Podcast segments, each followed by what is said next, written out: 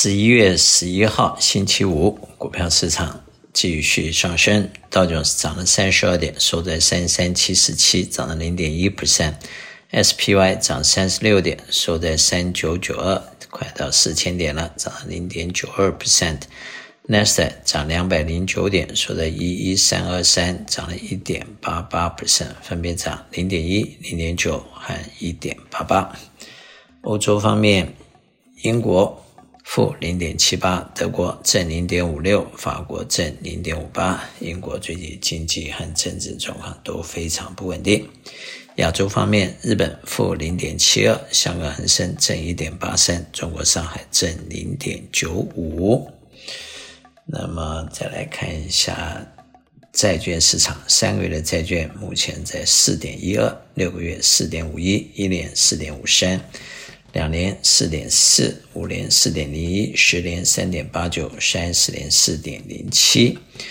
那么代表恐慌和规律指数已经上升到六十六，代表有三分之二人是乐观的市场，只有三分之一是悲观的。那么美元指数下降到了一百零六点七三，美元算是大跌了。美元兑人民币呃回到了七点零七，美元兑日元一百三十九点零七，跌破一百四十，美元兑欧元零点九七，也跌破了一块。那么西德州油八十九块一毛五，布兰特油九十六块两毛三，Natural Gas 六点零三，黄金一千七百六十四块，美元跌了，黄金有些上升，小麦八百三十二块，那么。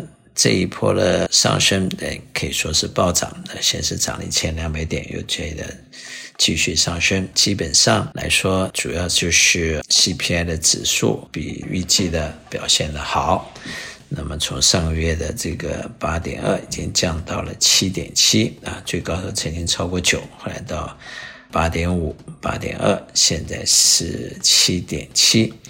这个应该算是一个 fundamental 的 change，基本面的改变，也就是说，通膨有可能在两个月前已经到了 peak，那当然还有待后续的观察。不过一般来讲，持续三次的下降的话，应该是形成了一个趋势啊，应该是这样的。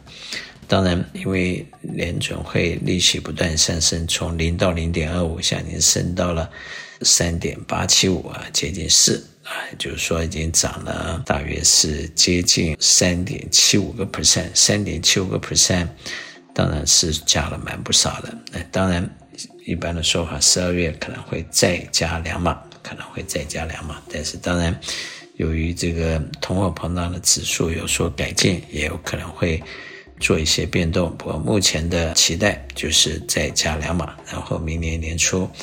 再加一次到三次，应该这一波的利息上升可能就结束了。投资人面对这样的环境，基本上市场从四千八百点跌到三千五百点，然后回到四千三，好，第二次回到四千一，啊，现在目前回到四千点。那么从技术面来看，四千八到四千五跌了。大约是一千三百点回一半，六百五十点的话是四千一百五十。如果回六十二 percent 的话，一千三百点六十二 percent 的接近八百点，那么就是要去四千三百点啊。所以这一波的反弹应该会在四一五零到四三零零之间啊。按照技术面的分析是这样，当然。技术面的分析只是一个辅佐的工具，没有什么 guarantee 的。那么，投资人在目前面对了市场经过了一次熊市，大概最多的时候，Nasdaq 跌了三十五到四十，然后 SPY 跌了二十五，那么平均大约跌了三成左右。沃伦·巴菲特的股票也跌了两成到两成五。那么，因此。市场按照过去多次的 bear market，大概平均下挫在 bear market 是平均下挫三十七个 percent，因此市场跌了三十 percent 也比平均三十七相差不远。因此，以目前来看，市场的 downside risk 不是那么大，不是那么大。但是市场是不是能够一帆风顺？事实上，按照一般的预测啊，就是明年美国经济。衰退的几率很大，而世界其他很多国家也已经进入衰退的状况。因此，在面对这样的一个变局，还有很多不确定因素，投资人要养成独立思考的习惯，养成独立思考的能力。也就是说，不要只听着别人的讲话，也不要跟着人的屁股后面走，要做自己的独立思考。这里面最重要的就是掌握投资的原则，投资原则就是低买高卖，低买高卖。第二就是控制风险，分散风险，管理风险。第三个就是在市场不好的时候，要记住保住你的本。第四个，要在保住你本的原则之下，创造最高的 return。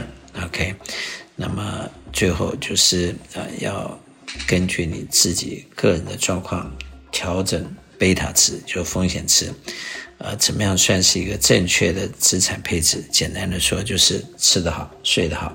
如果你能够高枕无忧，就是一个好的 portfolio。反过来说，这个 portfolio 就有问题，需要做调整。我们不具备预测未来能力，但是投资的基本原则，不管在牛市、熊市，或者是市场好、市场不好，它的原则基本上是不变的。我是肖云翔，我的电话七三九八八三八八八，谢谢。